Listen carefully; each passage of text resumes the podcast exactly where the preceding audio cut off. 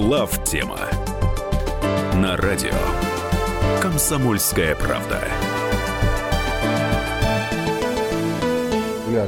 Добрый вечер, дорогие друзья.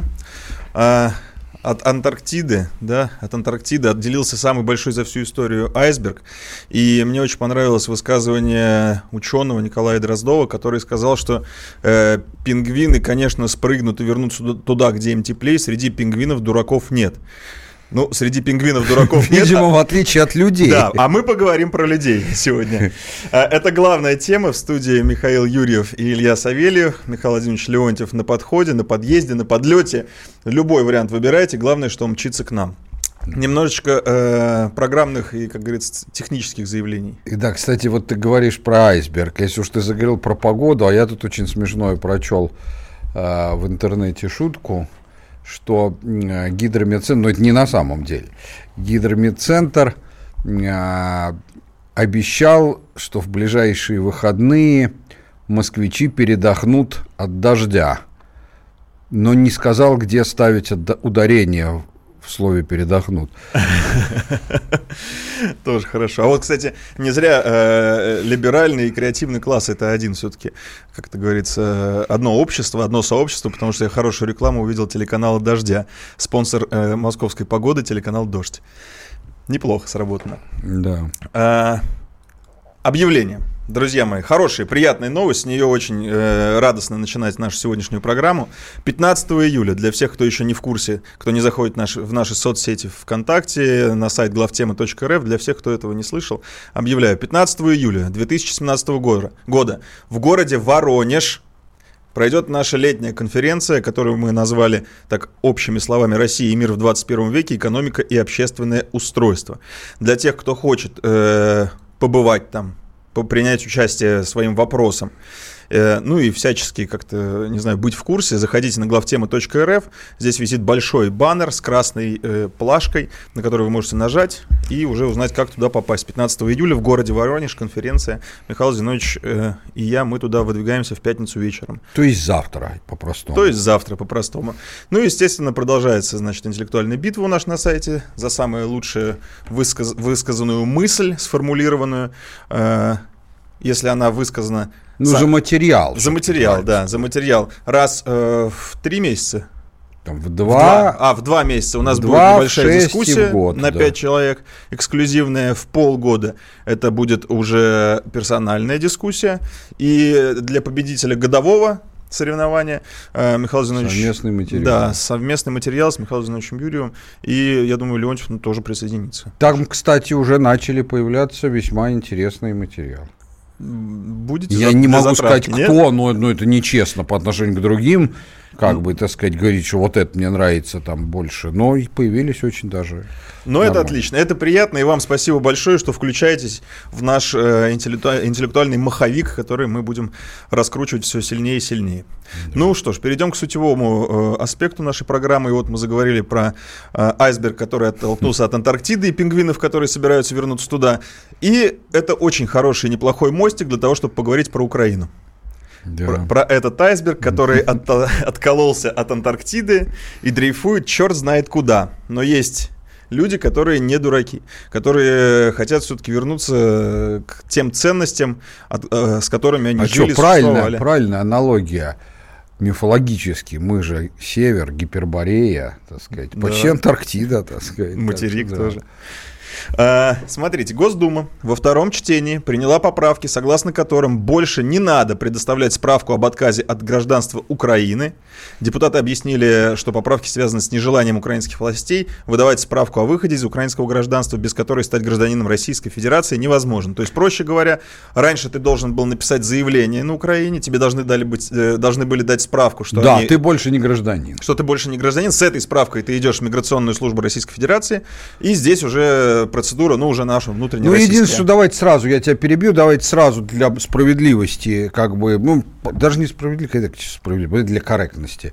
Скажем, что это несущественно, что украинцы не хотят их выдавать. Может, у них просто э, плохо работает государственная машина. Я вполне, кстати, допускаю такую что ситуацию. У них плохо работает государственная машина, весь мир видит. Это понятно. Нет, я имею в виду, что, например, они могут ее не выдавать не, не в связи с тем, чтобы в Россию не ехали. А, то есть это не политизировано. Ну, вполне может быть, что для этого нужна какая-то, согласно, что у них в законе написано, согласно какой-то инструкции, которую не разработали, или там, так сказать, там, после получения ответа об отсутствии розыска из МВД, а МВД, так сказать, не имеет базы данных, ну, легко можно себе представить, что те, может, и не со зла их не выдают, что они их не выдают. Хотят, не хотят, для нас не важно. Их, да. их трудно получить. Но мы же тоже не просто так для Украины исключение делаем.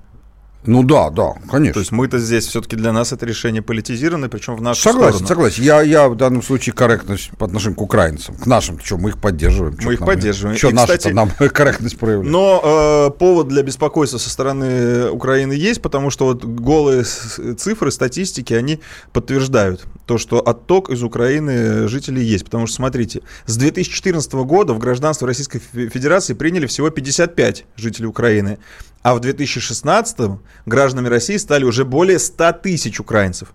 А, в начале 2017 года вице-спикер украинского парламента Ирина, Геращенкова опубликовала свои данные, и по ее словам, за последние два с половиной года российский паспорт получили 170 тысяч украинцев. Э, и я так подозреваю, что с нововведением вот этой нашим Государственной Думой эта цифра должна увеличиться просто многократно. Безусловно, причем а, вы же тоже поймите, все вот думают, что работа, так сказать, там, там нет работы, у нас есть работа, там на улицу страшно выйти, по крайней мере, во многих местах. У нас безопасно все-таки, в уличном смысле, по крайней мере, стало. А ну, на самом деле, дело же не только в этом. У нас же очень лояльное отношение. Вот у нас, если человек получает гражданство, становится гражданином России – то он мало того, что имеет теоретическое право на российскую пенсию, он ее начинает получать завтра. Ну, если, конечно, у него там, если он подходит по критериям. По критериям официальным, таким же, как для всех остальных. Есть такие же страны, например, Израиль. А, но э, большая часть стран не так. Вот э, у меня брат американский гражданин, угу. когда-то уехал в 90-е годы, потом стал гражданином, медиком работает. Он имеет право на пенсию, но он его получил сильно не сразу после э, получения гражданства даже, так сказать. Это сильно не сразу происходит. Но При том, Америку... что до этого он там жил по виду на жительство, то есть совершенно как был легальным резидентом. Америку сложно назвать социальным государством да, вообще. Ну, они и обидятся, если их так назвать, в общем.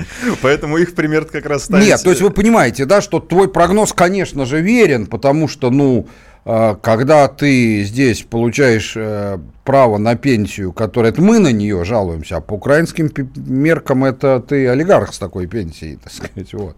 Я, кстати, призываю вас, уважаемые слушатели, звонить и высказываться по этому поводу. Как вы относитесь к тому, что мы вот настолько упроси, упростили получение гражданства для жителей Украины? 8 800 200 ровно 9702, это телефон нашего прямого эфира. А, давайте звоните как раз по этой теме, потому что на самом деле точки зрения две. Одна, естественно, да, надо пускать как можно скорее, надо собирать русский и как мир. можно больше. И как можно больше. Другая, э, зачем создавать конкуренцию для уже граждан Российской Федерации? За, почему такая сегрегация? Что за расизм? Почему для Украины есть такое, э, выде, э, как это называется, преференция, а для других стран нет? То есть, э, ну, достаточно неоднозначно в общественном вот, обсуждении, в общественном поле эта инициатива выглядит. Э, по вашему мнению, это скорее да, скорее э, положительно?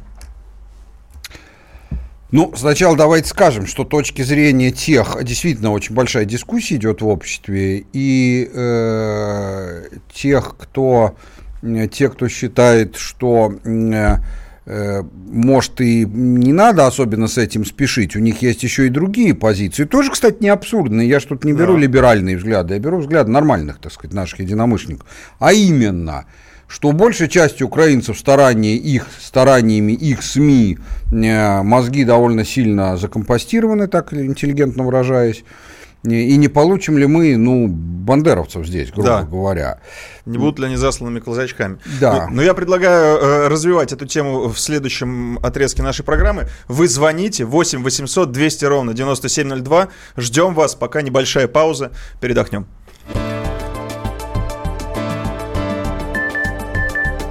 Глав тема на радио Комсомольская правда. Радио Комсомольская правда. Более сотни городов вещания и многомиллионная аудитория. Барнаул 106 и 8 FM. Эм. Вологда 99 и 2 FM. Эм. Иркутск 91 и 5 FM. Эм. Москва 97 и 2 FM. Слушаем всей страной.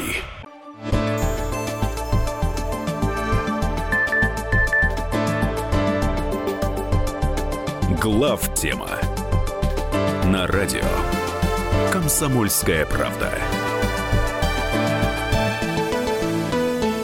В студии Михаил Юрьев и Илья Савельев. Мы продолжаем. Сейчас коротко напомню, что 15 июля в городе Воронеж пройдет наша конференция. Для тех, кто хочет побы- э, побывать там, поучаствовать, заходите на сайт главтемы.рф, там все, все подробности. А мы продолжаем разговаривать про гражданство, э, про упрощение получения гражданства для украинцев.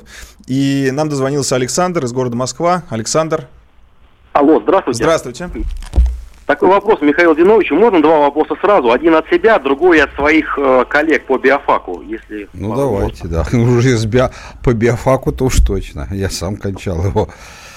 Да, да, да, кафедра микробиологии. Я Нет, не, а вы микробиология, а я вирусология. Ну, почти одно и то же. Так. А Тарбеков. А, знаю, знаю, знаю. Да, да. Михаил Динович, такой вопрос. Три вопроса даже сразу. Почему э, в 2014 году не начали наступление до конца? Мариуполь, по крайней мере, можно было освободить. Вы какой 14 год имеете в виду? Нашего ну, века. А, 2014. Да, не 1914. Да, да, Хорошо. Тогда тоже было наступление. Правда, не под Мариуполем, да.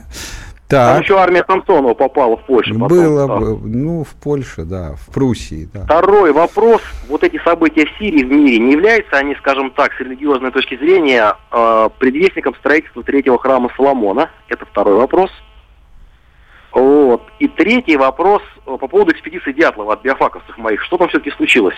Если вот так вот. Вы ну, прям... А вы меня с Вангой не путаете? Ну вот как я могу вам ответить на вопрос, что случилось с экспедицией Дятлова, которая, между прочим, была за год до моего рождения?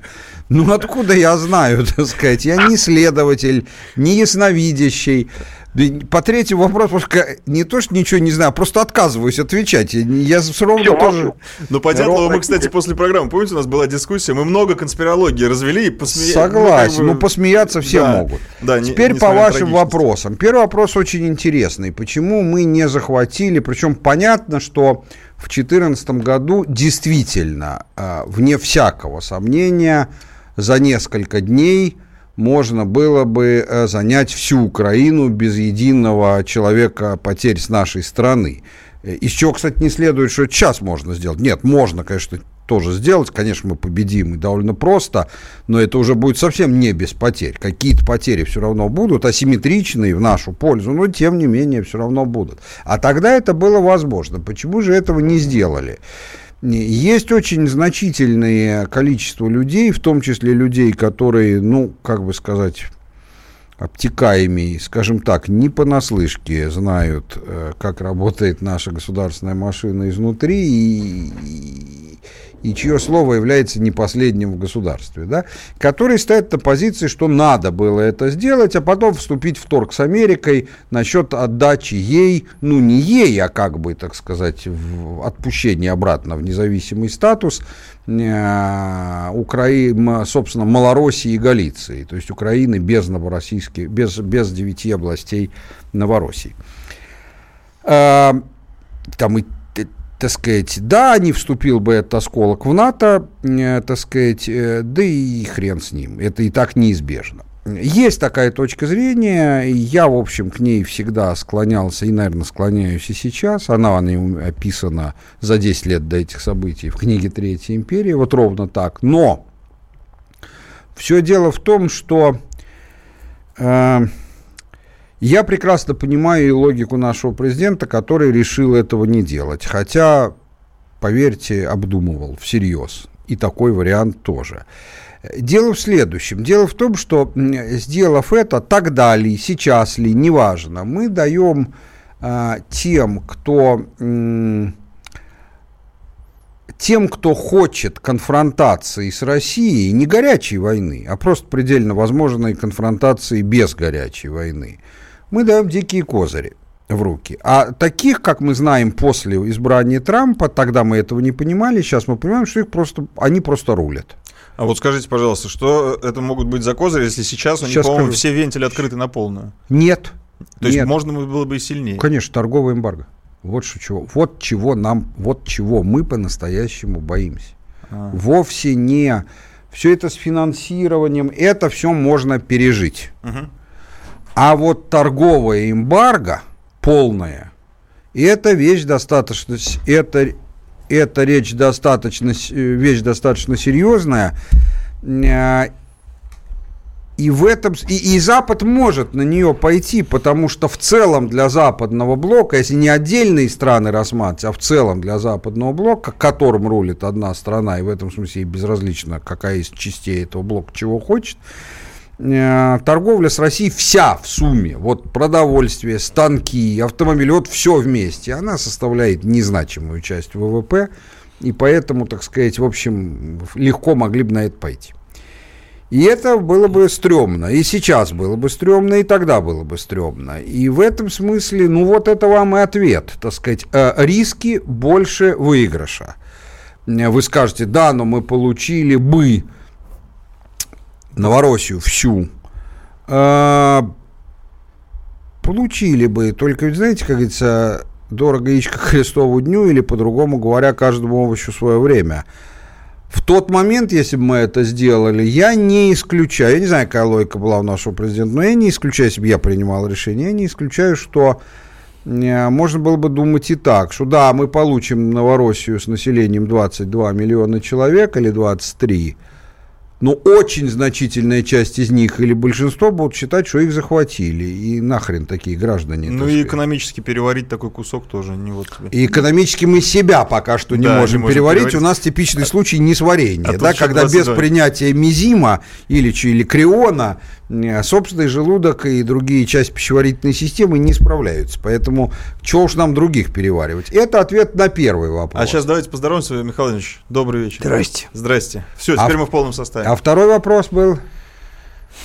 Э, Дятлова я запомнил. Нет, нет, Дятлов запомнил. Дед. А вы с нами, Александр? Да, я в эфире. Второй да? вопрос. Да, вы в эфире. нам, пожалуйста, а то мы так заслушались, что... Сами себя Да, заслушали. второй вопрос такой тоже спрашивают вот наши. Не могут ли все эти события в мире, Украины, всё, А, я Сирия, вспомнил. Стра- христиан? А, третий- да, третий храм. Соломона, да. Ну, видите ли как, а, м, строительство третьего храма, не понимаю, почему вы его называете Соломона, а Соломона – это название первого храма, храм Соломона, а название второго храма – храм Ирода, соответственно. Значит, э, э, и э, третий пока неизвестно, поскольку мы не знаем, будет ли он строиться, когда будет. Но если бы сегодня был построен, наверное, был бы храм Натаньяху. Я, я не знаю, как это. Вот. Но э, важно, что э, решение о его строительстве, то есть интересант гипотетический только один, это евреи. Израиля, так сказать, ну, трудно представить, чтобы третий иудейский храм строили бы, например, сирийцы. Ну, это как-то все-таки вот совсем уж постмодерн какой-то. А, что я могу про это сказать? Э, Я, как вы знаете, к конспирологии отношусь довольно скептически, но вот э, даже кроме этого соображения, в любом случае могу вам сказать совершенно однозначно следующее. Идея о том, что третий храм надо строить внутри самого Израиля и в политическом истеблишменте, и даже в религиозном истеблишменте является абсолютно маргинальной. Абсолютно. Ну, то есть есть у этого какое-то количество поклонников, ну, примерно столько же, сколько у, у среди русских э, перенос, э, восстановление града Китиш и перенос туда столицы. Вот примерно так. Поэтому... Ну, я предлагаю тему Украины э, завершить, все-таки какой-то итог. Нет, подвести. нет, мы ее должны не завершить, а начать вообще. Начать? Но мы-то не успели из-за вопроса ответить, но это не займет долго времени. А, Я считаю, что, безусловно, надо максимальные преференции давать украинцам при получении нашего гражданства. И не только юридические, а и экономические тоже. Знаешь, Э, Подожди, Миш, подожди. Да. Э, Значит, э, э, и э, э, первое. Я постараюсь ответить на те гипотетические возражения оппонентов, которые я заранее процитировал. По поводу того, что у них мозги как бы э, промыты, так мягко это назовем, их пропагандой. Ну и что? А ведь вдумайтесь, у кого промыты мозги пропагандой, любой, у того, у кого мозги так устроены, что они склонны, э, так сказать, э, э, к воздействию на них пропаганды. Но здесь-то они сразу попадут под воздействие нашей пропаганды, тоже не самый беззубый в мире. Не, ну тем более, если они к нам едут, ну, значит, не домыли. И нет, но это может быть из чисто экономических же соображений. немножко, я понял. вот. э, И, соответственно, а, значит, с этим а, я думаю, что мы вот в плане лояльности, я думаю, что мы получим в результате этого весьма лояльных граждан, даже среди тех, кто едет с основной Украины и кто там даже никак и не проявлял своих симпатий к России. Слушай, там же А, Миш, условия 20 отказ, секунд. 20. отказ. Не, его от- от- отменили теперь, все, мы об этом и говорим, в этом новость. Его мы отменили. нам А, теперь- мы отменили Да, отказ. Достаточно за- публичного объявления, что ты хочешь отказаться, то есть заявление к нам, и все, тебе не надо справку. Но все равно, все равно отказ от украинского гражданства является поступком. При всех обстоятельствах. Это Даже поступок. заявление. Я предлагаю обсудить это после Даже небольшой заявление. паузы. Более того, Михаил огромное количество небольшой людей, паузы. которые хотели бы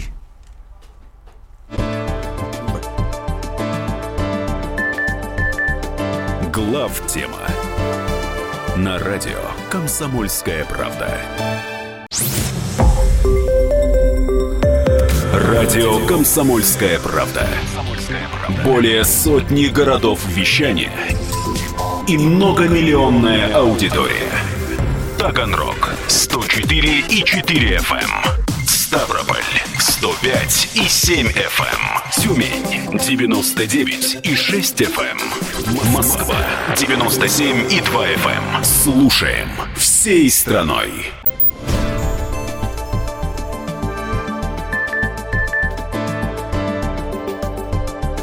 Глав тема на радио Комсомольская правда.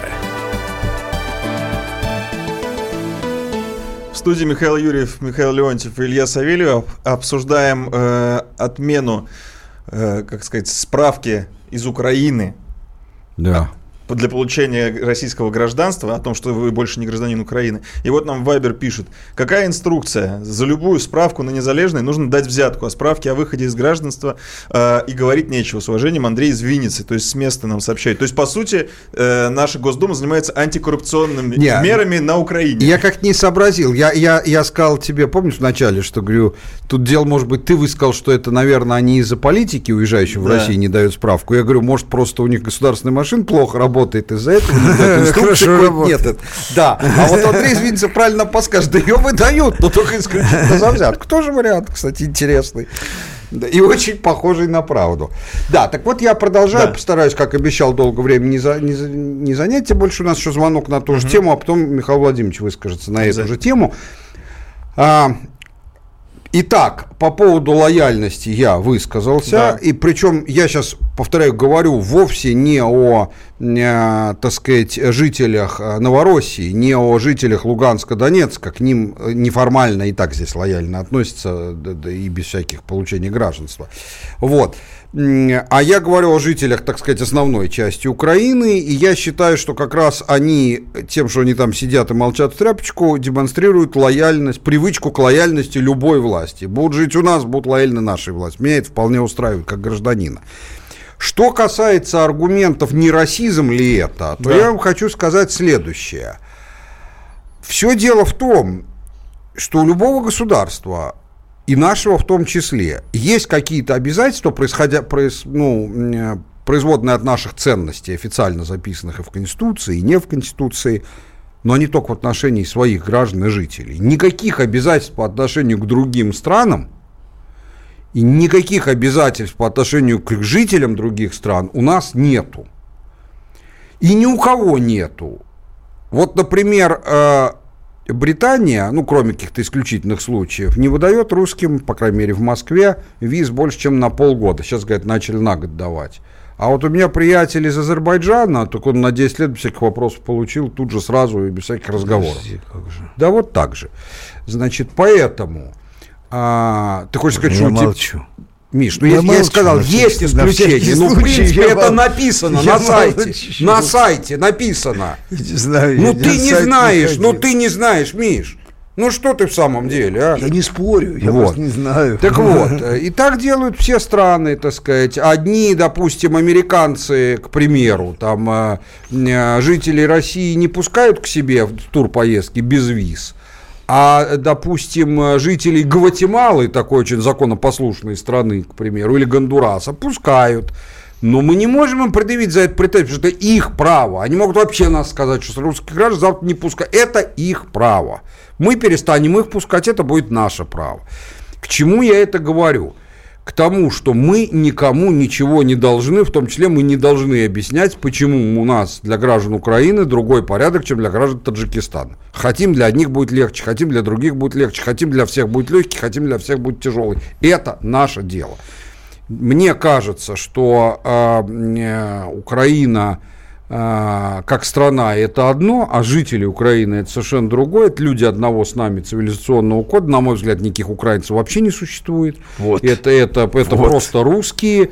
Поэтому мы просто завозим себе некоторую часть людей, некоторое количество людей, довольно большое, я думаю, не, которые являются русскими, одурманенными вражеской пропагандой. Я обращаю ваше внимание, что у нас и в нашей родной стране есть тоже миллионы Есть. наших русских, которые одурманены еще сильнее, э, так сказать, вражеской пропагандой. Ну что же, это жизнь, с этим надо в открытом обществе. Надо их объявить украинцами. Это, кстати, между прочим, хороший ход. Надо их э, обозвать украинцами. Э, Никаких украинцев в действительности в природе нет, это полный бред. А, поэтому Вот. это не будет иметь юридических последствий. Да, да, Какие юридические последствия? Это все равно, человека э, э, гондоном обозвать. Ну, какие Миш, юридические Миш, Миш, последствия? держи себя в руках. Подожди, а, а какое, какое это, это слово? это не совсем хорошее? слово такое. А, ну Да, ладно. значит, Презерватив. Паспорт за это не дают. Презервативом, а извините. это, пожалуйста, да. Извините. Вот, э, значит, нет никаких Может даже на в иностранный лад сказать В кондомом. природе это наш э, ужасный, э, значит, э, просер. Ну, мы не только это просрали, мы довольно много просрали. Вот, но то, что мы просто допустили, мы же тихо ждали, когда выросло поколение, которое не то, что нас ненавидит, нет, ничего подобного. Но не считает себя нами. Оно просто, да, оно просто лишено тех культурных кодов, которые было пришли. Вот ровно выросло поколение, и все, они, они все сделали, как хотели. Друзья, я, поскольку много времени провожу в Соединенных Штатах Америки, то я вижу, как, что происходит с людьми, которые из самых разных стран туда приезжают, с другим культурным кодом. Проходит полгода, у них становится американский культурный код. Влияние среды – вещь серьезная. И быстро у нас обратно придут. Вот, а средой там занимались серьезные ребята. Да ну и мы тоже Очень не пальцем серьезно. деланные. Я предлагаю взять Ну, мы звоночек. делаем давайте, пальцем. давайте звоночек. Извините, На Михаил Владимирович. А, Ну, вот Вадим из ровно этим самым пальцем и деланы. Вадим, вы здесь с нами? Да, да, я слушаю. Вадим, Здравствуйте. коротко, хлестко, Да. с задором. Ну, значит, э, по касается Украине, Украине, я эту идею поддерживаю, но при одном условии. Очень серьезные проверки каждого э, желающего э, по линии спецслужб. Последнее слово должно быть за спецслужбами, чтобы на самом деле сюда не пропустить, как говорится, всяких. Трамповский а что касается, подход. а что касается того, что вот ваш, э, так сказать, э, гость говорил по поводу 2014 года и ввода войск, ну, он, на мой взгляд, очень здорово путает реальность и пропаганду. Это я Просто гость. нас- Вы не охренели, уважаемый Вадим? Это я тут гость? Или это Ну, вы тут гость? прощения. А Я значения не имеет. За базаром своим следите. Я так что Миша, Вадим, Ви- Не Ва- нападай. Вадим, не видимо, нападай дозвонившегося имел в виду. Ну, не суть. на дозвонившегося Вадима. Да, ну понятно. Ну, по линии спецслужб. Ну, в принципе, ну а что, по здравая линии мысль. спецслужб, друзья, это тот редкий случай, когда вот в Конституции нигде не написано, что гражданин России обязан, например, есть или дышать. Не потому что не нужно это, а потому что ну, можно не сомневаться, что он и сам это будет делать. Можете не сомневаться, что спецслужбы и так будут всех проверять, и не сомневайтесь, что последнее слово будет не за кем другим, а именно за ними. Вы абсолютно правы. Но, никаки- но это не является условием, это безусловно так и будет. И нигде даже писать этого не надо. Ну, э, Я думаю, что так и есть. Допустим. Михаил Владимирович, есть у вас что? вы- Про Украину. Да, про Украину. Про гражданство. Да, про гражданство. Про гражданство, я считаю, что вообще, конечно, э, если мы, а мы явным образом претендуем на правоприемства империи советской, да, мы должны всем давать гражданство. Всем, особенно русско-культурным. Э, потому что мы их кинули, на самом деле. У нас Мы долг- никого не кидали. Кинули. Они нас кинули. Ну вот у нас с Ну, тобой разные ну, точки не знаю, Ну, не у нас знаю. разные. Взбунтовавшиеся, возомнившиеся провинции. А мы не взбунтовались и не возомнили. Мы тоже, У нас конечно. праздник 12 числа, тоже, День конечно, независимости России, освобождение Есть от- проблема. Но я не от могу, на- узбекских но я свою да? страну не могу дерьмом называть, а чужие ну, имею полное давайте, право. давайте мы не будем называть, мы там это, это Не, многоточие не могу не в смысле закона, а в смысле по Многоточие понятиям. поставим многоточие. Но на этом многоточии стоит понятно что. Вот, э, большего свинства по отношению к собственной стране, чем мы, никто в жизни, Ну, ну, ну, в, в исторической реальности я не помню таких прецедентов. Поэтому, во-первых, надо тихо вот морду в пушку, значит, засунуть себе, вот, а если можно что-то поправить, надо править. А править надо одним образом.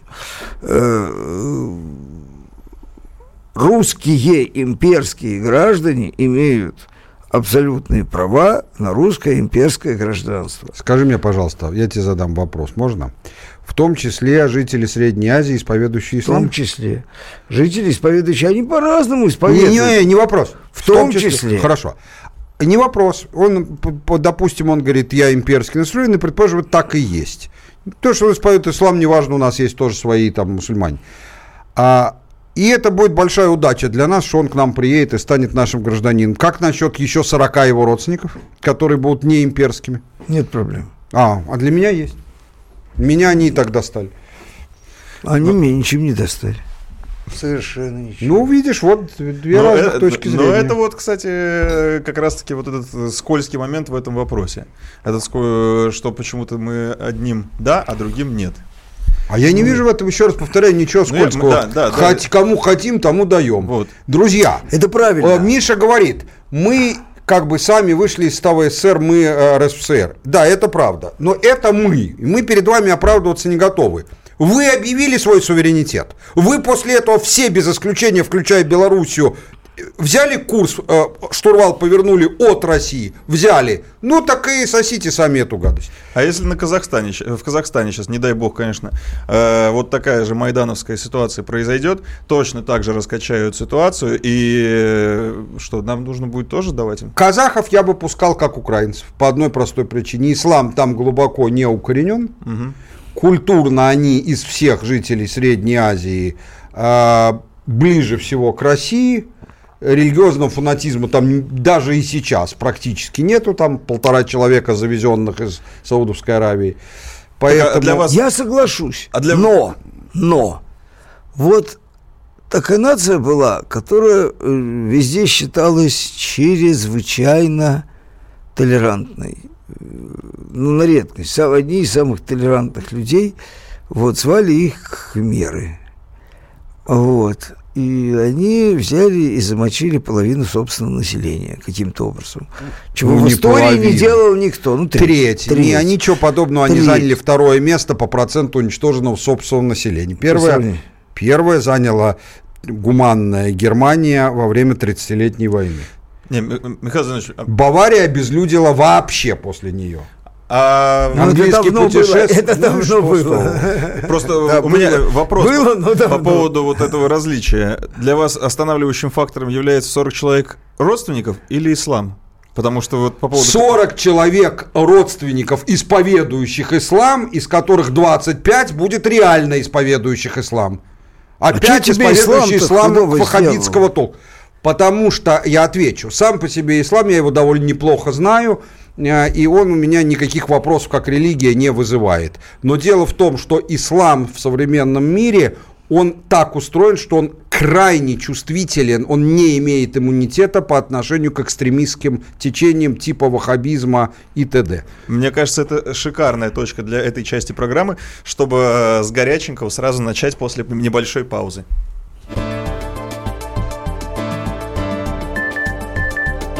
Глав тема на радио Комсомольская правда. Радио Комсомольская правда. Более сотни городов вещания и многомиллионная аудитория. Хабаровск 88 и 3 FM. Челябинск 95 и 3 FM. Барнаул 106 и 8 FM. Москва 97 и 2 FM. Слушаем всей страной.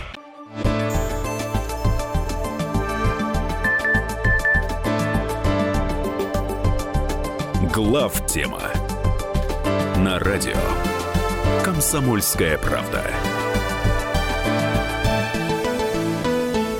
Студии Михаил Юрьев, Михаил Леонтьев и Илья Савельев. Э, Коротко напомню, что 15 июля в городе Воронеж пройдет конференция э, с участием Михаила Юрьева. Э, Кто хочет поучаствовать и побывать там главтема.рф, заходите. Мы продолжаем обсуждать. Я, если честно, не ожидал, что у нас э, так затянется это обсуждение гражданства Украины, но раз тема горячая, давайте э, ее уже Ну, по полочкам. вроде в основном Да уже- Ну, мы уже. до- дошли-то уже до, до, до ислама дошли. Да, ну, понимаете? в общем, короче и, говоря- собственно, ваши высказывания как раз и раздражают вот тех э, настроенных против этой инициативы, что, дескать, все-таки это какая-то сегрегация. Вот э, эти да, эти нет. Эти, значит, можно с двумя родственниками, а с тремя уже Ну, нельзя. Миша очень правильно сказал, что мы сами решаем, что значит сегрегация. У кого хотим, того и принимаем. Это правильно, да? Так же, как отказ на выезд, он не нуждается в мотивировке, да? Это, это, это правильно. Но, с другой стороны, э, мы должны для себя внутри понимать, чего мы хотим. Вот. И э, с этой точки зрения мы хотим иметь гражданами России э, постимперских людей. Да, хотим. А дальше уже там есть э, детали, какие-то там в действительности, как это определять, каким образом, там общий механизм или индивидуальный, это уже вопрос, вопрос технический. А главное, что мы хотим действительно иметь... Для Украины здесь проще, поскольку у нас практически война с этими ублюдками, я имею в виду нынешнюю украинскую власть, то здесь выбор он носит, ну, ну это, грубо говоря, это высказывание. Да? Ну, может быть, не всегда спасать. искренне, это отдельный вопрос, но это, это, это самоопределение. Для украинца перейти в, ру- в русское гражданство сейчас, это самоопределение, и его надо по возможности уважать. Я бы сказал так, вот добавил бы, совершенно с Мишей согласен, что мы готовы к приему любых э, имперски настроенных людей, любых, вообще из любого места мира, если они разделяют наши ценности. Ну, не будем обсуждать, как мы их настоящих от фальшивых отделим, допустим, отделили. Но дело в том, что но те представители тех наций, которые являются русскими, ну, например, просто русских, проживающих за пределами, все страны так делают, или украинцев, которые для нас те же русские, Да нет этих мы украинцев готовы и хотим видеть у себя в качестве граждан, вне зависимости от их убеждений, даже если они не проимперски настроены, лишь бы не были настроены антироссийски. Вот вся разница. Вот я считаю, что это шикарная точка в данной теме. Предлагаю двигаться дальше. А, на ваш выбор. Путин, Трамп или Банк Югра, Набиулина, банковская система?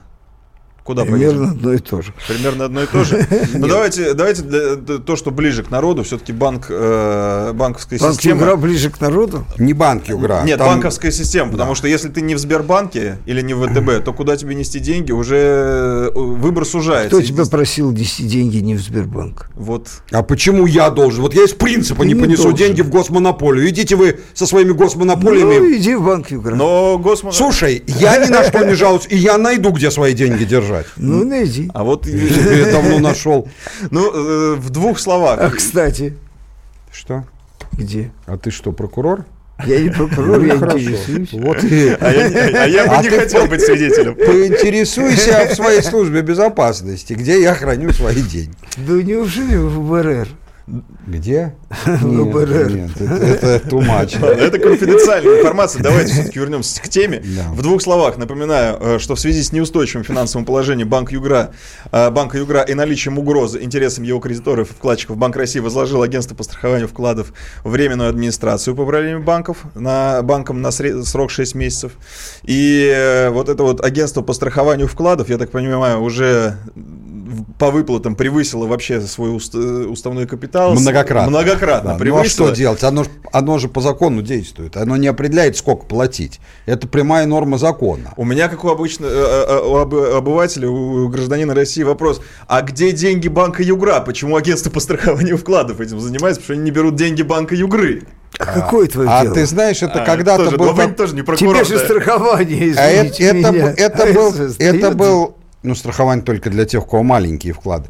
Это и только для физических Да, лиц. вот юрлица очень Это был переживают. анекдот такой, как э, э, жена приезжает из командировки, видит, квартира голая, так сказать, и мужа спрашивают там, где все, пропил, продал, а где деньги? В мешках. Ну, слава богу, показывай, а где мешки? Он показывает на мешки под глазами. Вот. Так что в этом смысле, где деньги? Украли, ну, странные вы какие-то, так сказать. Материя не исчезает, так сказать. Но я, тогда жи- жирными, широкими мазками, что происходит? Это что, действительно оздоровление банковской системы или это обогащение определенных лиц? А, это Оздоровление путем обогащения. Ты знаешь, Приятно и э, Миша, конечно, это как шутку сказал, но, собственно, никакой шутки-то тут и нет. Никакой, Да, значит, э, это, конечно, оздоровляет, но оздоровляет это таким специфическим образом, ко- при котором, ну, не то чтобы это обогащает кого-то, но наказывать никого не собираются. Кстати, и Естественно, это- если за два дня до закрытия они улетают за границу, эти люди. И это Значит, не я послушай, хочу сказать одну Подожди, подожди, подожди, Да. Миш. Это не только относится к э, банкам. А, вот только что Полонского демонстративно освободили. Само по себе у меня это вызывает, как у любого нормального Не, ну подожди, человека, там- подожди, э, что там? Что там? Вышел. Срок вышел, потому что его переквалифицировали в процессе следствия специально, чтобы Да. попасть под срок давности, статью с, внутри одной статьи с одного пункта на другой, который предусматривает меньший срок давности. Миш, ну дурака не надо включать. Конечно. Конечно. Так вот, э, в принципе, мне это нравится. Я не кровожадный, то есть я как гражданин, мне всегда приятнее, если кто-то не сел в тюрьму, тебе больше нельзя сказать, что он не сел, там два года просидел все-таки, более чем Ну, достаточно. относительно Полонского, надо сказать одну Подожди, вещь, Мишка, Миш, извини, ну дай. Ну, договорить. да подожди. ну не, ну не перебивай ты меня, пожалуйста. Так вот, соответственно, э, но вы подумайте, э- э- это вот тот редкий случай, когда человеческие гума- гуманные соображения входят в полное противоречие с государственными. То есть с точки зрения гуманизма нормально, выпустили свои пр- правильно и слава богу. Но вы теперь прикиньте, что должен думать другой застройщик, который только начинает свою э, блистательную деятельность и думает, может кинуть вкладчиков, черт, ну это же уголовка, а ему партнер говорит, слушай, ты посмотри, скольких закрыли, и ни одного не посадили. Даже того, кто уже сидел, и то не посадили. То говорит, ладно, давай, кидаем. Семь бед, один ответ, не страшно. Так, Поси- посидим, а подумаем, законодатель, как и, право, как и тот, кто определяет правоприменительную практику, он, к сожалению, обязан думать в первую очередь не о том, как гуманнее и справедливей, а о том, как правильней с точки, с точки зрения профилактики будущих правонарушений. Я хочу напомнить то, что мы здесь уже говорили. Мы говорили долго о том, что банковская санация в том виде, в котором она происходит сейчас, представляет собой большой бизнес. Большой бизнес, связанный с выведением огромных масс капитала за рубеж. Никто из серьезных операторов этого дела не пострадал. Значит, Это я правда. подозреваю сговор. Или так случайно получилось, что все эти люди, они находятся в городе Лондон, и никто их никогда не выдает ни при каких обстоятельствах, кроме нескольких идиотов, которые, очевидно, не поделились по дороге. Вот. Но и их не выдают. Нет, ну там сидят э, полтора инвалида, э, в общем, в основном третью. А, но Вот. не в Лондоне. Не в Лондоне, нет, здесь.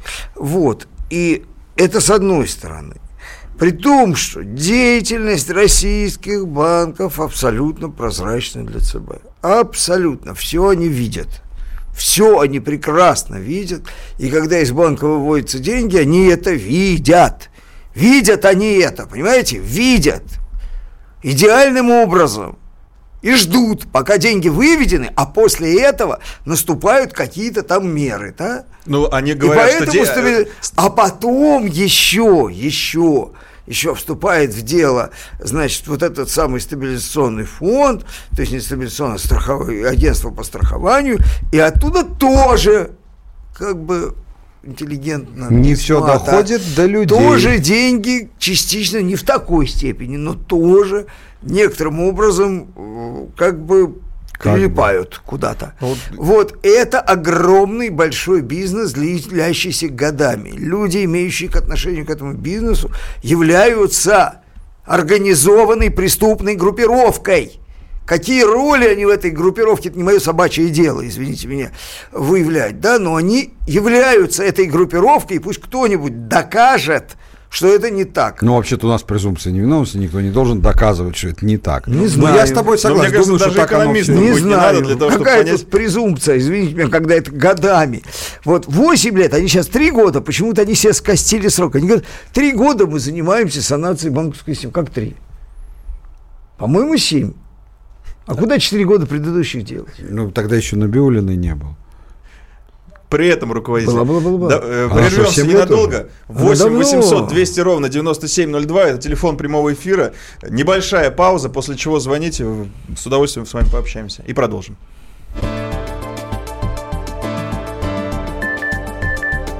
Глав тема на радио Комсомольская правда. Радио Комсомольская правда.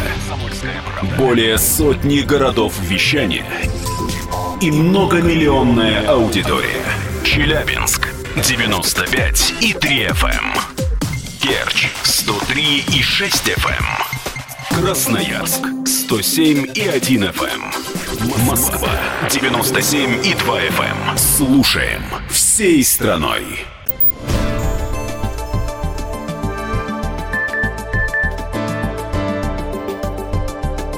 Глав тема на радио Комсомольская правда. Михаил Юрьев и Михаил Леонтьев в студии, Илья Савельев вместе с ними, мы как мушкетеры. А, продолжаем. Я так вот не могу собраться, потому что мы тут вне эфира обсудили немножечко нашу банковскую систему. Э, В эфире такое нельзя говорить. А, И продолжаем. И продолжаем. И я вот не экономист тоже уже догадываюсь, что все-таки это похоже больше на ОПГ, чем на санацию. Но люди, которые занимаются этой санацией, э, очень Клянутся, что они не ОПГ. клянутся, что не ОПГ. а Самое не главное- выглядят какими-то бедными. На самом деле они, по-моему, просто-просто обиженные, какие-то опущенные. Потому что они в этой системе не являются ни первыми, ни вторыми, ни третьими лицами. Они какие-то четвертые. Вот, Но- вот вся вот эта вот публика, вот, вот траченная молью, наша банковская, она явно не является основным бенефициаром. Ну, самое, явно. сам- самое обидное... Явно не у них есть алиби. Вот, и они действительно не вид делают, не то, что там, там мимикрия, а они просто, просто вот очень-очень третьего разряда товарищи в этой системе. Ну, плевать, кто там ОПГ. Самое главное, что терпило народ, потому что э, э, АСВ превысила свои капиталы. И деньги, которые им государство дает, это деньги налогоплательщиков. Деньги, которые исчезли, это деньги юрлиц. А, Почему? И физлиц ну, если с, э, превышает. вкладом. Если Ну, превышает Слушайте, страховку. а вот есть репрезентативная совокупность фактов. Количество людей, с, как сказать, Выведших. э, фу, укравших А есть слово. деньги у клиентов, проживающих в городе Лондон, репрезентативно. Этих людей много. Они являются абсолютными уголовниками. Стопудовыми. Их никто нам не собирается выдавать. Их деньги лежат э, в банках западных, да, они работают в этой системе. Ну расскажите мне, что это случайно. Вот так, а, вот так случайно получилось, да? Вот, вот, вот взяли вот так. Билетов, кроме как на Лондон, никуда не было, поэтому... Вот, вот, ну, да. ну, слушайте, ну это смешно. Это смешно. Это организованная деятельность по ограблению, в том числе и российских физических и юридических лиц, поощряемая и поддерживаемая этой самой мировой финансовой системой, а наши товарищи являются их подельниками. Просто подельниками. Мелкими, вонючими, ничтожными, неуважаемыми подельниками. Не организаторами, не вдохновителями, не бенефициарами, а просто так. Вот, вот Но ну вот скажите, говно, смотрите, э, что Набиулина, что глава Минэкономразвития э, Максим Орешкин. Ну, Максим Орешкин здесь немножко ни при чем. А я, нет, я, я, я веду к чему? К тому, что Видишь. ожидают они осенью 2017 года новый виток роста в сфере кредитования экономики в ну, целом. Ну, конечно, нужен виток. Потому что, значит, сначала виток в сфере кредитования, потом люди выбегают с деньгами. Же надо как-то. Сначала виток, потом выбежали, деньги украли, Нет. потом опять виток. Так же нельзя без витка. А как же деньги красть? Давайте еще пока на секундочку все-таки поговорим по поводу вот э, этой э, организованного преступного бизнеса. А, Миша прав, я не могу ему ничего возразить, потому что так же считаю. Но я хочу обратить внимание на еще один момент. Хорошо, ограбление ограблением, социальная справедливость, понятно. Но, Что здесь социальная справедливость? Это уголовка ну, просто. Миша, Значит, но э, э, я хочу немножко, вот Илья справедливо обратил внимание, что вот у юридических лиц деньги фактически целиком пропадают. Казалось бы, с точки зрения самих этих, э, можно сказать, что ну и бог бы с ним. Но, а как вы думаете, это влияет на такую вещь, которая называется инвестиционный климат в стране? Которая, между прочим, нашими официальными властями, президентом, в том числе Ниной объявлена как одной из главных э, целей нашей э, экономической политики, чтобы у нас был хороший э, инвестиционный климат. Вот как на инвестиционный климат явля, влияет то, что в любой момент, в любой момент банк может накрыться искусственно, и твои деньги тю-тю, а при этом э, единственная альтернатива избежать этого, это идти в омерзительный Сбербанк или ВТБ. ВТБ вообще дырка 70 миллиардов долларов. Ну, я не поддерживаю последний высказывание. Ты хочешь поддерживай, хочешь не поддерживай. Можешь не поддерживать, что солнце встает на востоке, а садится на западе. Это твои проблемы. Ну, ВТБ никого ничего не украл пока. Пока нет, еще не вечер. Э, важно, что э, я, как э, сам бывший российский бизнесмен, а ныне просто российский гражданин, э, я категорически не желаю, чтобы была банковская система, которая меня подталкивает нести деньги в, в два банка. К людям а нестандартной себе... ориентации в эти два банка. Вот, значит, э, в переносном смысле. Подожди секундочку. В переносном смысле. Это... В переносном, но я искал Перенос. эквивалент. Ну, переноси, давай. Вот. Да. Значит, я вообще не люблю госмонополий. Э, вот, в отличие от Миши, который их любит, потому что работает в одной из них. Я не работаю. Как, с какой радости у нас монополия? Ну, у вас. А что? С какой радости? Где мы работаем на сурово конкурентном рынке? Ты что, шутишь? Да. У нас определение монополии больше 35% рынка.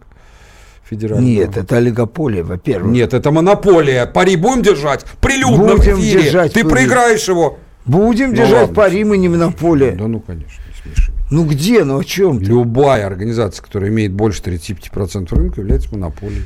Просто по закону Российской Федерации. Михаил Занович, давайте в русло. Неправда. Да, ну Согласен. ну хорошо, тем не менее. Категорически. Я даже не хочу дискутировать на эту тему. Это требование закона. Инвестиционный климат. Да, Нет инвестиционный климат. Значит, понятно, что когда тебя, либо у тебя есть перспектива потерять все деньги своей компании, либо когда у тебя есть вторая перспектива, ты вынужден нести деньги в Сбербанк, и тогда, может быть, они сохранятся. Ну, скажем так, одна из причин, не единственная, по которой я лично бизнес в России прекратил и больше вести не собираюсь. Пока это так. А жить, работать, на баррикадах сражаться, если придет, с удовольствием. С, с, с удовольствием. Нет. Я, пожалуй, на Бентли лучше. Так вот, а, а, вот так вот, так сказать. У нас есть звоночек. Давай. Давайте. Алексей из Московской области дозвонился, я так понимаю, что э, по банковскому вопросу. Алексей? Да, здравствуйте. Здравствуйте. Алексей, Подмосковье. А, спасибо вам большое за передачу. С вами с маяка. Спасибо. А, вопрос как раз по банковской системе. Вот сейчас э, накрылся банк Югра. Там порядка 180 миллиардов вкладов частных. Сейчас говорят о том, что практически 75 миллиардов из этих это забалансовые вклады. И, соответственно, людям а, не будет выплачена компенсация. А, такая же была проблема, насколько я помню, в Татфондбанке. Это Да. Татарстане. Да. И, соответственно, здесь вот вопрос, потому что э, очень многие из этих людей, которые вкладывали, они, да, бывают, там, гнали за большими процентами, может быть, за два там лишних процента по сравнению с Сбербанком, но они ничего не получат.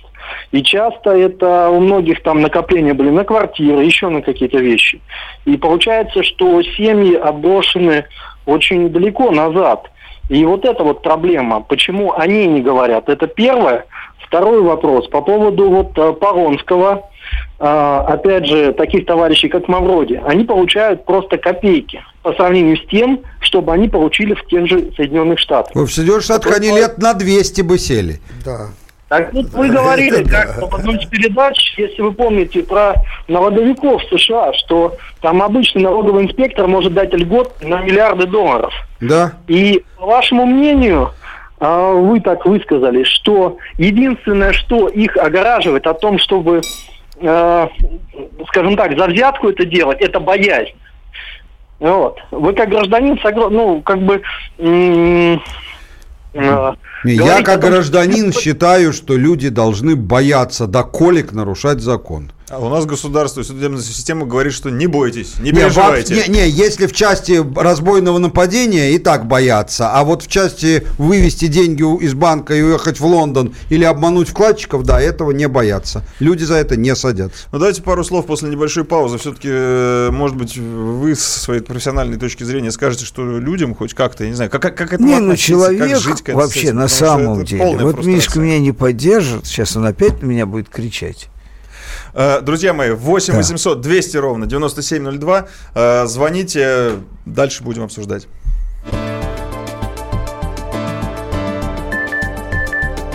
Глав тема на радио Комсомольская правда. Радио Комсомольская правда. Более сотни городов вещания и многомиллионная аудитория. Хабаровск 88 и 3 FM. Тюмень 99 и 6 FM. Кемерово 89 и 8 FM. Москва 97 и 2 FM. Слушаем всей страной.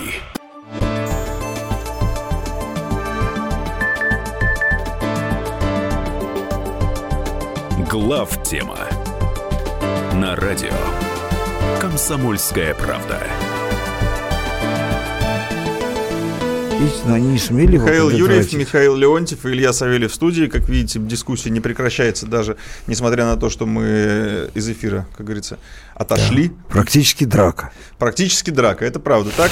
И э, правда, что ну, люди фрустрированы, лю- людей загоняют в определенные банки. И мы говорим об- о, конкуренции в Да банковской никто сфере. их никуда не загоняет, на Ну, самом Михаил деле. Владимирович, ну, ну ей-богу, ну как это? Но они не загоняются же люди. Ну, они как? же почему-то оказываются в Миша, банке Югра. Миша, ну Нет, да- перестань. да- а, давайте ну. Э, лучше как раз по- порассуждаем вот насчет вашей позиции, Михаил Владимирович, а, про отсутствие конкуренции в банковской сфере. К чему все идет? Насколько это эффективно?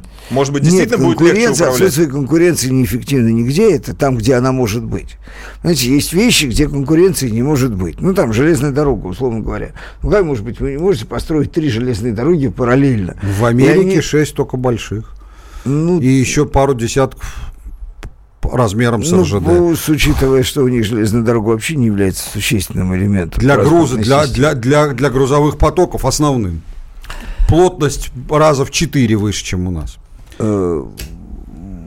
Этими самыми э, автомобилями они возят. Неправда. Глубокое заблуждение. Вот. Глубокое. Нефти около половины в Америке перевозится железной дорогой, Ну, а не трубопроводом. Давайте просто вот сейчас, то, как выглядит банковская система сейчас, потому что да, это санация, как бы мы ни говорили, что это ОПК, Понимаете, но вот, она вот- необходима вот же. отталкиваясь от реальности, очень трудно говорить о чем-то рациональном, потому что наша банковская система, она вообще в значительной степени вырожденная. Она Можно очень, это назвать системой? очень странным образом да, формировалась сначала, потом. Другое дело, что вот я, как психически нормальный человек, не понесу деньги и, и не положу, и не понимаю людей, которые несут их в банке со странными названиями, какими-то хлесткими, да, ну, то есть, если ты э, занимаешься рулеткой, да, но тогда это твои риски. Если ты играешь в рулетку, это твои риски. Человек, пришедший в казино и ставивший там на красное, на черное и так далее, да, он знает, что он делает, в конце концов. Если он прос... э, проиграл, он, извините меня, ну, в крайнем случае напьется, но он не бегает и не кричит, что мы все виноваты. Да.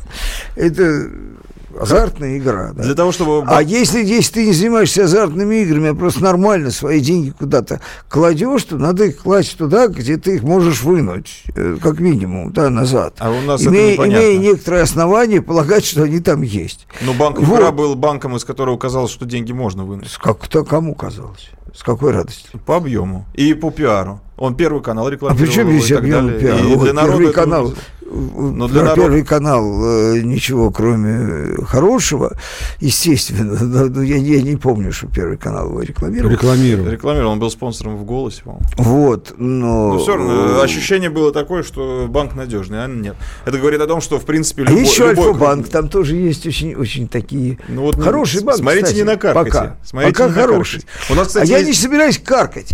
Я просто э, считаю, что э, есть абстрактное представление о банковской системе конкурентной, есть конкретное представление о том, где можно свои деньги держать. Кто тебе мешает держать деньги в банках, которые тебе гарантируют, в общем, что они там останутся? Вот кто?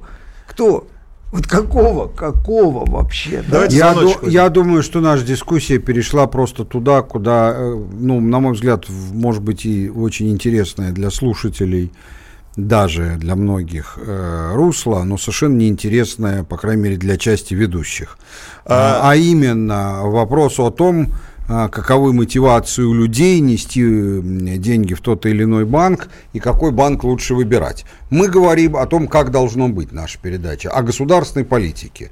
С точки зрения государственной политики, тот госмонополистический, э, э, госкапитализм монополистический, который сейчас э, нам доказывает Миша, что он это очень хорош. Я ничего То не есть, доказываю. Да, значит, хотя известно всем, что монополистический госкапитализм существенно хуже и менее эффективен Загнивает. как социализма, так и капитализма обычного. Это самое неэффективное из изобретенных человечеством за последний век. Замечательно. Блядь, И мы в нашем э, государстве, про, те, кто помнят жизнь в позднем СССР, хорошо знают это на собственной шкуре.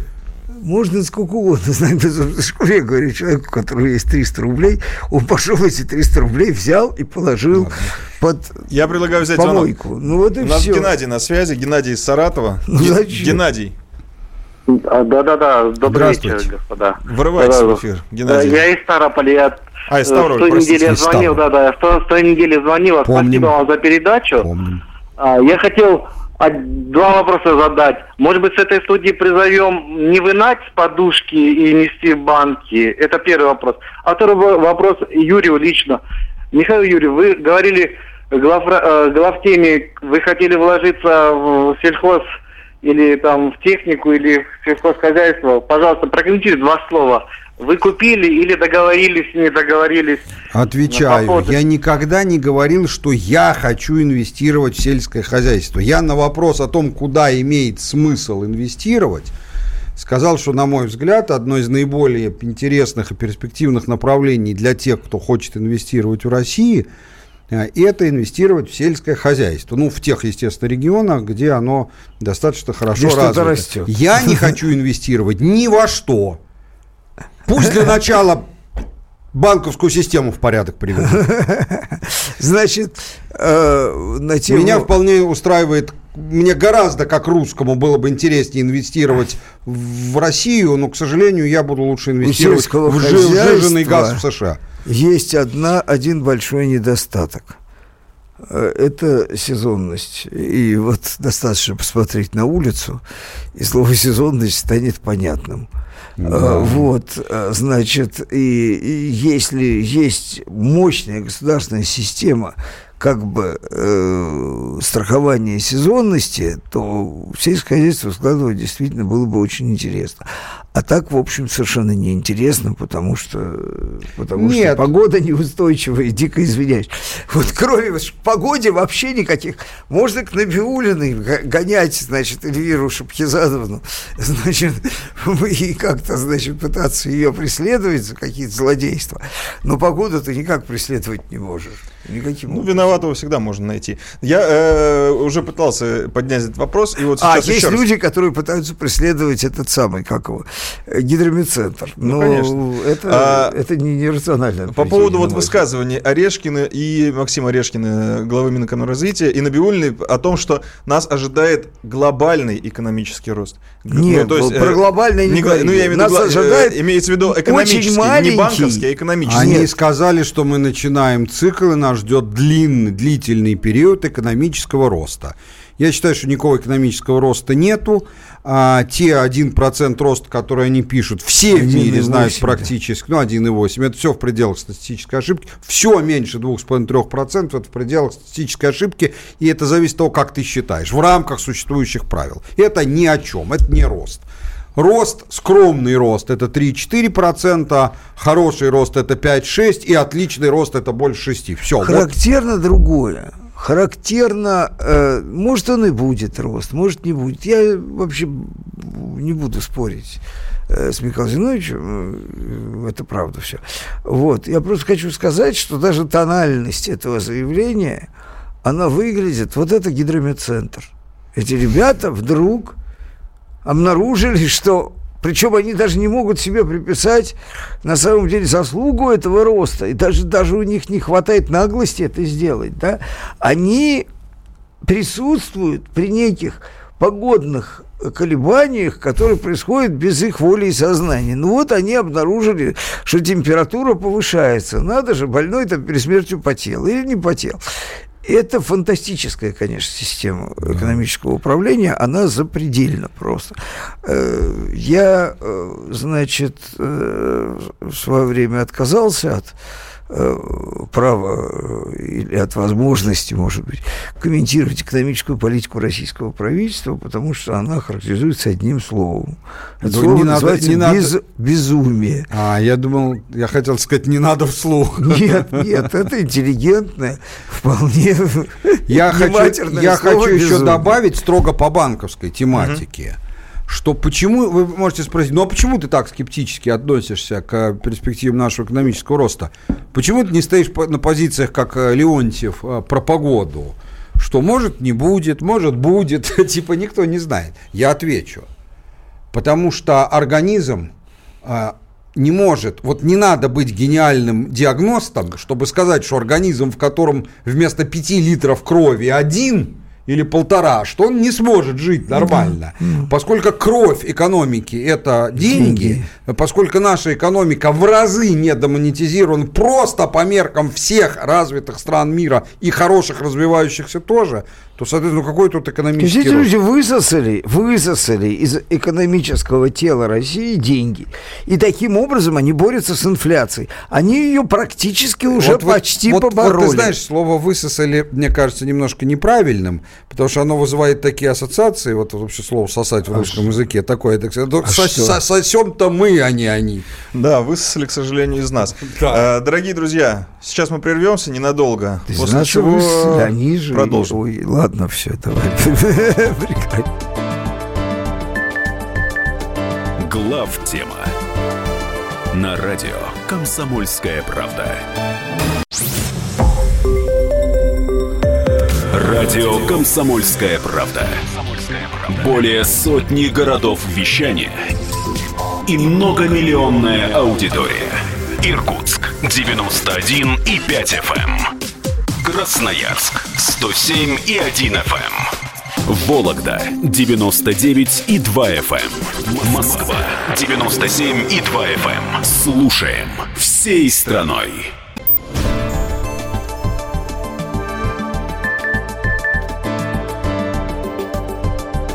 Глав тема на радио Комсомольская правда.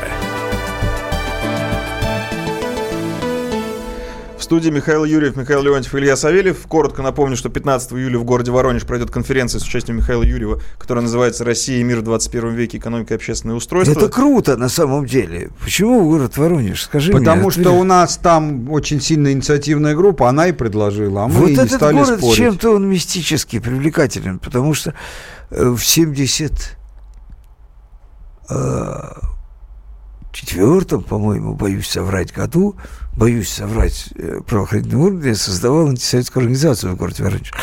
Вот, и я ее создавал три дня. Она, собственно, ровно столько и просуществовала. Ну, это долго. А потом меня через 4 года разоблачили.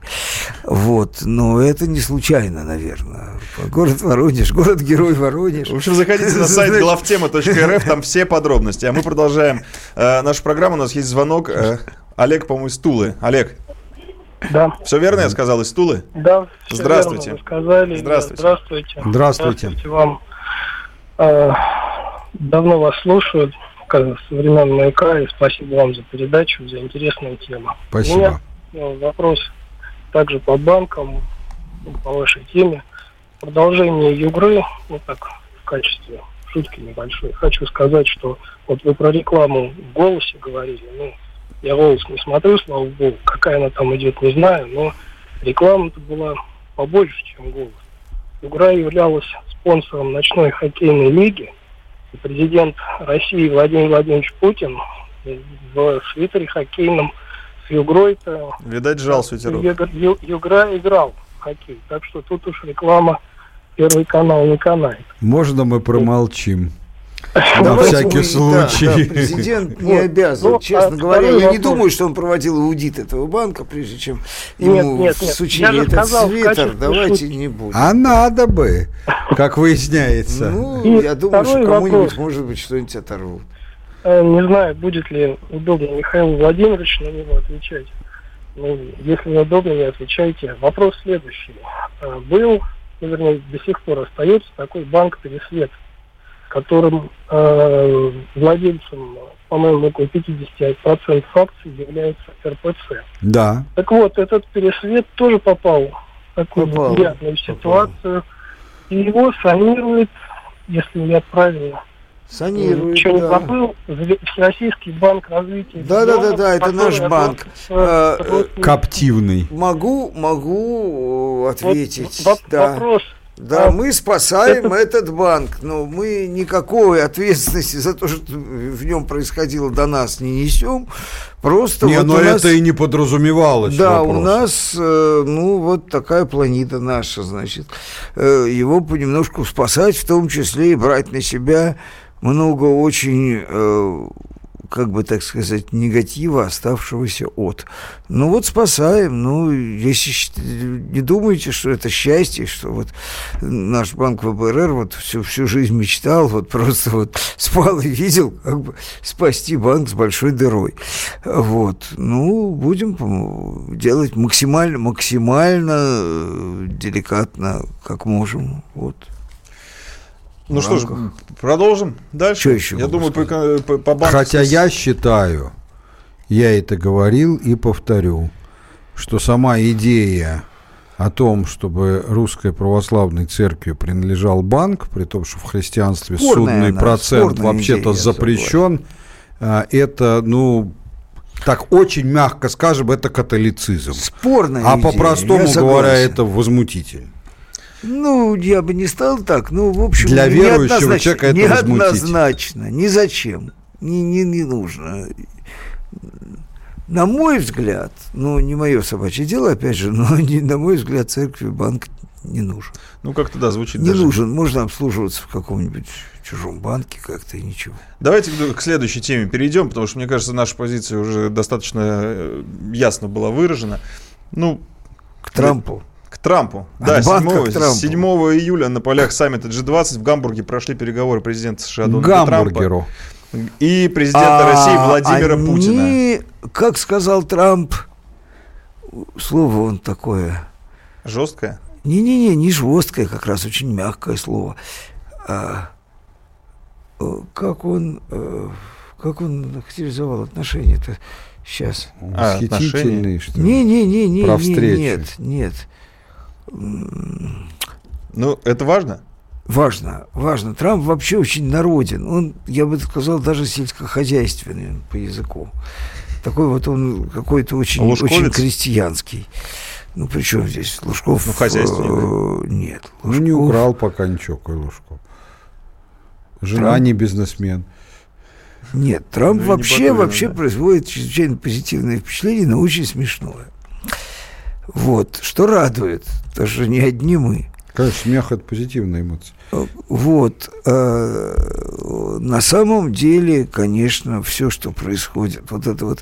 э, Трамп похож на Штирлица. То есть на Штирлица, конечно, похож больше Диллерсон.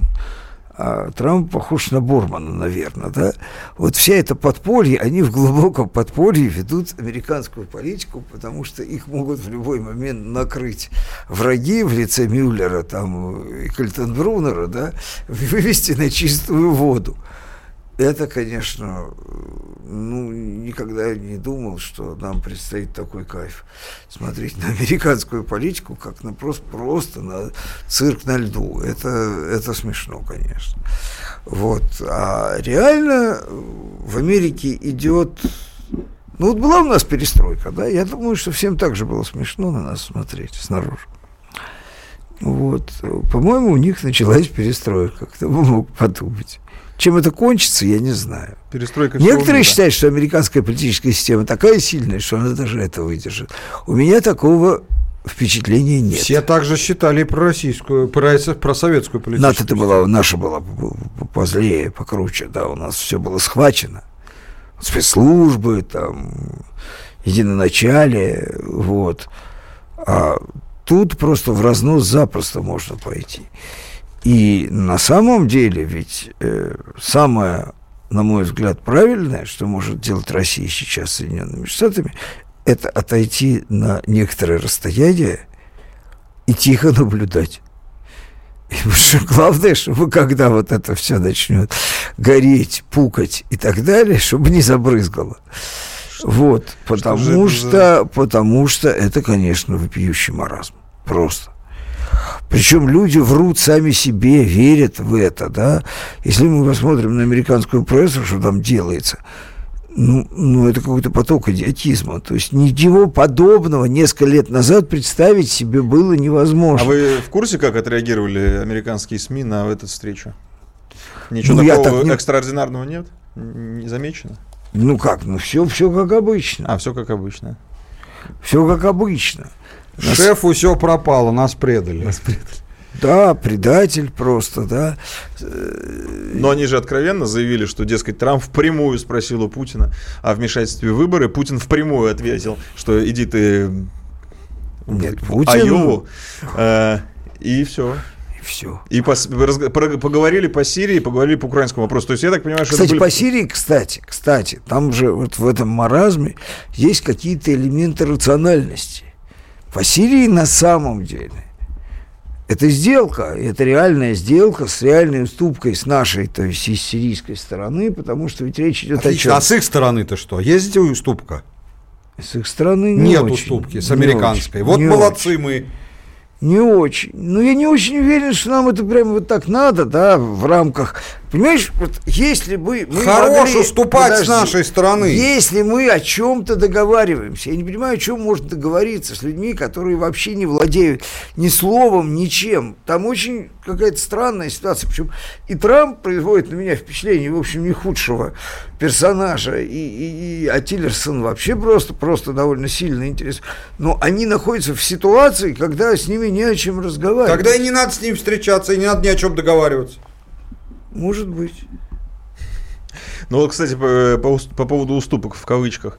А, о планах вытеснить российский газ э, с европейского рынка президент США Дональд Трамп говорил во время своего недавнего визита в Польшу. Это тоже трэш какой-то. Вот что это безумный. такое? Нет, это я, не я, трэш. я, я- я просто процитирую, чтобы было от чего отталкиваться. США готовы помочь Польше и другим европейским странам в диверсификации поставщиков энергии, чтобы они не были заложниками и не зависели от единого одного поставщика. Вот Ну, это... во-первых, они не зависят Они не зависят. Российский газ в целом в, в европейском энергобалансе составляет около трети. А, не настолько это и большая зависимость. особенно с учетом того, что... Из... Там просто квота есть, я дико извиняюсь. Да дело даже не важно, что она составляет, могла быть квота 90%, но это не так. Тем более, что у других крупных поставщиков, там у Алжира и у Катара, у них примерно по столько же, так сказать. Ну, там, там у Катара чуть поменьше, поменьше так сказать, там 15%, поменьше, на самом деле. у Алжира 25%, а у Норвегии из Голландии с остаток. Ну, в общем, на самом деле там не так уж и... Э, у нас действительно самая большая доля, но она не, не, не драматически, не в разы больше, чем доля следующего за нами поставщика. Вот. Что касается поставки из Америки, ну, видите как, у нас существует много на эту тему каких-то иллюзий и заблуждений в, в нашей стране, что вот он не конкурентоспособный. Я вам расскажу, просто чтобы вы знали, это все очень просто. Цена американского газа определяется так. Сами компании не экспортируют его, это запрещено законодательством об МЛП. Поэтому это происходит следующим образом. А, американские компании-экспортеры просто продают газ FOB на самом сжиженном терминале, то есть загруженный на борт судна, и стоит он там так, 1,15 коэффициент к Хенри Хабу, это биржевая котировка на Нью-Йоркской бирже американского газа, он там отдельно от нефти котируется. А, это, значит, плюс 3,50. Вот цена за ФОП. Поскольку Хенри Хаб, сама котировка сейчас плюс-минус около 3 долларов за MBTU, это примерно, получается 7 долларов за MBTU, э, плюс доллар транспортировка, ну считайте 8 долларов за MBTU. А 8 долларов за MBTU это в тоне, значит, будет умножить на 50, 400 долларов. За это тонну, за тонну, если пересчет на наши единицы, это значит 260 долларов за тысяч кубических метров. А сколько наш стоит сейчас в Европе? Я просто далек от этого. 191. Стоит, ну, то есть подороже, но но Хенри Хаб независимый индикатор, поэтому сейчас это дороже, в другие моменты это будет так же, в третий момент будет чуть дешевле, соизмерим. Мы ненадолго прервемся. Я призываю вас участвовать в нашей дискуссии. 8 800 200 ровно 9702. Я думаю, что в последней части нашей программы мы отдадим интерактиву чуть больше времени. Не против? Согласны все. А сейчас небольшая пауза.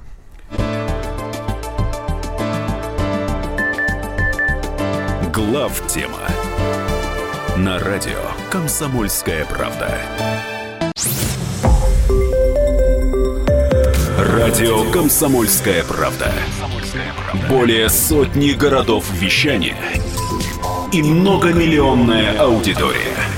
Таганрог 104 и 4 FM. Эм. Ставрополь 105 и 7 FM. Керчь 103 и 6 FM. Москва 97 и 2 FM. Эм. Слушаем всей страной.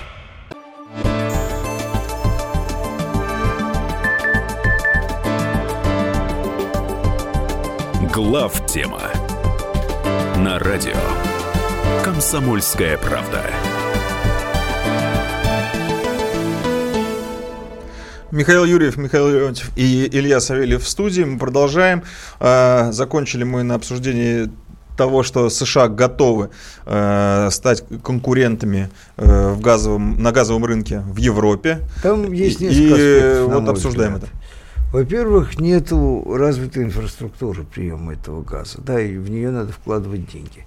Во-вторых, мы видели истерическую реакцию Германии, то есть потому как Германия обычно относится к немецким, к американским предложениям, эта реакция не просто истерическая, это вопль, да, вот этот документ, где они заявили, что не ваше собачье дело вмешиваться в нашу энергетическую безопасность и э, вот попытка ввести санкции. Кстати, сама, сама по себе идея э, использовать санкции для вытеснения российского газа из Европы, она тоже, в общем, не свидетельствует о глубокой уверенности американских товарищей в конкурентоспособности их абсолютной.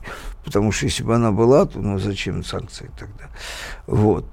Впервые «Газпром» попадает под санкции. «Газпром» вообще никогда, это совершенно священная корова в Европе, да, ни в личном плане, ни в э, э каком другом «Газпром» никогда ни под какими санкциями не состоял. Все в жизни бывает немецкая... первый раз. Да, нет, я же даже, даже не то, что я против, прошу прощения, но это чревато страшным э, грызней, страшной грызней между Германией и Соединенными Штатами. Пока в чем не я не вижу ничего признаков. плохого. Признаки очевидные. Есть письмо Габриэля, которое он подписал. Шавки не грызутся с хозяином. Да, вот Ты знаешь, э, если Они шавка- потявкать могут. Если шавкам не наступать, э, значит, каблуком на яйца, с одной стороны, а с другой стороны, и наступающий тоже выглядит, в общем, не самым уверенным в себе человеком. Потому что, э, значит, одно дело там Америка консолидированная, а другое дело Трамп, который боится э, в сортир сходить, потому что там же его ждут русские хакеры стопудово. Вот. Поэтому я, я думаю, что это все чревато самыми интересными. А вот это э, гавканье, как А вы- потом, ну, с какой радости Германия уступит Польше роль э, европейского лидера, в том числе и в области газораспределения. Да? Эм, Ладно, Северный поток-2 еще не построен, но один-то уже построен, да. Вот, и, и это все делалось, э, мягко говоря, с благословения германской власти, да. И я думаю, что это все, в общем, в свое время, когда Соединенные Штаты держали Европу э, в состоянии э, боевой готовности, все равно сделка Газтруба прошла. И Европа послала Соединенные Штаты и, значит, сделала всю эту инфраструктуру, которая до сих пор живет и существует, благодаря которой мы живы. Вот. А, несмотря на холодную войну, коммунистический режим э, и совершенно иной уровень мобилизации идеологической. А, не думаю, что в том состоянии политическом, в котором сейчас находятся Соединенные Штаты, они готовы спровоцировать войну с Германией. Потому что Германия тихая, ее никто не трогает, она ни на что политически не претендует, но до сих пор Соединенные Штаты на ее поляну пальцами так глубоко не залезали. Не было такого. А, звонок есть. Владимир из э, Санкт-Петербурга дозвонился. Владимир, здравствуйте. Здравствуйте, Здравствуйте. уважаемые э, участники дискуссии на глав э, теме. Э, у меня два вопроса. Первый вопрос э, по газу. В Хорватии э, какова судьба этого многострадального терминала, который там по жиженному газу они собирались строить? Э, Что там на Балканах э, происходит? Там вроде то ли Сербия, то ли Болгария, то ли все сразу э, хотят к турецкому потоку присоединиться. Ваше какое мнение? Ну и лично к Михаилу Юрьеву у меня вот такой вопрос. Прочитал с большим удовольствием вашу книгу «Третья империя». Особенно меня потрясли главы про семью и экономику. Скажите, пожалуйста, вот очевидный налог с продаж, который, кстати, в Соединенных Штатах тоже э, существует. Не совсем, там он только на. 93-м там он только на розничные продажи, а у меня он на все. Да, это понятно. Но скажите, ведь в 93-м году, э, я так понимаю, вы, вы были, так сказать, поближе, да, и видели, э, что же за, это за подонки такие, э, которые этот НДС э, ввели, который, по сути дела, и похоронил всю промышленность. Тогда, по-моему, он чуть ли не 28% был. И почему э, сегодня тема обсуждения перехода э, с НДС на налог продаж э, является табу. Вот мне как предпринимателю просто НДС не дает развиваться. То есть я бы хотел бы э, инвестировать в какое-то там производство, у меня рыбная фирма, да, чтобы там э, сортировкой заниматься, филетированием ее. Я когда начинаю э, считать и понимаю, что НДС э, у меня всю кровь высосет. Ну, начнем, начнем, начнем с конца. Вы абсолютно правы. Присутствующему здесь Михаилу Владимировичу Леонтьеву принадлежит публично сказанная фраза, которая достойна того, чтобы быть цитатой. Что в НДС скрыто все в его названии, а, что если у вас налогом облагается добавленная стоимость, то она стимулирует любого бизнесмена поменьше добавлять стоимость. Вот. Что, в общем, действительно так и есть. НДС ужасный налог с точки зрения вредности для экономики. У него есть единственная полезность, что он довольно легко администрируется, а, но это А, полезно... но это- Минфин так, так это и мотивирует. да, но э- даже это не аргумент, потому что это а, преимущество не по сравнению с налогом с продаж. Налог с продаж еще легче э, администрируется. А, а, значит, ну, что я могу сказать э, на эту тему? А, э, ну, как бы э, табу, вот почему сейчас это табу, я вам могу сказать, и на самом деле э, как раз ничего особенно вредительского здесь со стороны наших властей сейчас нету, в отличие от того времени, которое вы, в общем, по делу вспомнили. Э, Дело в том, что на самом деле была в свое время создана рабочая группа, так случайно сложилось, что я довольно хорошо знаю про ее работу. Сейчас, последние, там, несколько лет назад. А, Как раз по замене, а, по замене НДС налогом с продаж. И, в общем-то, не встречала особенно такого уж, ну, ну, Минфин был против. Минфин всегда против всего. У него ну, да, судьба такая. Ну, А- это фискальные маньяки. Да, это Просто. фискальные маньяки, да, их так воспитывают, так сказать. Вот, то есть там, почему бультерьер бросается на человека? Вот какой правильный ответ? А потому что его так воспитали. Он на всех бросается. Вот так и Минфин, он на все бросается. Вот, а а, но, тем не менее, на высшем уровне, в администрации, везде, так сказать, было понимание, но Дальше, так сказать, ну, не хочу называть фамилии, будем так, скажем, один из руководителей нашего государства, в общем, вполне резонно, когда начался кризис, сказал, что во время кризиса менять налоговую систему, это, в общем, э, ну, безумие. Это правда, так сказать, потому что, ну, всегда есть элемент неопределенности хотя бы в том, кто Ну, как хотя будет бы переходить. администрирование вырос, Администрирование, да, вырос, даже если оно да. в целом и легче и так далее. Я сделаю вам предсказание. Я думаю, что когда у нас кризис закончится, одна беда в том, что э, кризис, как плохая погода этим летом, совершенно непонятно, за- захочет ли он, закончится ли он вообще. Но тем не менее, а, значит, э, э, когда, если он закончится, экономика начнет оживляться, к этому вопросу вернуться, и я шансы перехода на это рассматриваю как довольно высокие. Ну, на самом деле, э, есть такая концепция, что в налоговой системе должна быть стимулирующая функция. Вот. И, на мой взгляд, эта концепция здравая, да, то есть налоги должны стимулировать хорошее и не стимулировать плохое. Ну так, вот, в общем виде. Но у нас никогда в э, финансовой администрации не было сторонников этой модели. Никогда. Вот сейчас Их и щас Шаталов, нет, и нет. сейчас нет.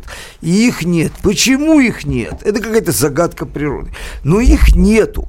И никакой, кроме фискальной функции, то есть ободрать все, что можно, вот все, что плохо сопротивляется, у тебя отнимут. То, что хорошо сопротивляется, его могут не отнять, потому что, ну, потому что не дали. Просто не дали, да? Типа ногами отбились. Вот, вот это и есть, э, собственно, структура э, российской налоговой политики. Ну что ж, друзья мои, напомню в финале нашей программы, что 15 июля в городе Воронеж э, мы с Михаилом Зиновичем отправимся туда завтра. Будет конференция, которая называется «Россия и мир в 21 веке. Экономика и общественное устройство». Постараемся охватить как можно больше тем. И э, призываем вас заходить на сайт главтемы.рф. Там есть все подробности. Приезжайте, мы всех ждем. А, с теми, кто там не появится, Россия мы будет встретимся. перерастать Воронежем. Да, с теми, кто туда, там не появится, встретимся в следующий В четверг. следующий четверг вы встретитесь только Савельев и Леонтьев. Мгм. А вы, а вы, Я в этот момент буду в Нью-Йорке. ну, Чтобы ему что ж, друзья мои, хорошей всем недели, плодотворной. Глав тема на радио Комсомольская правда.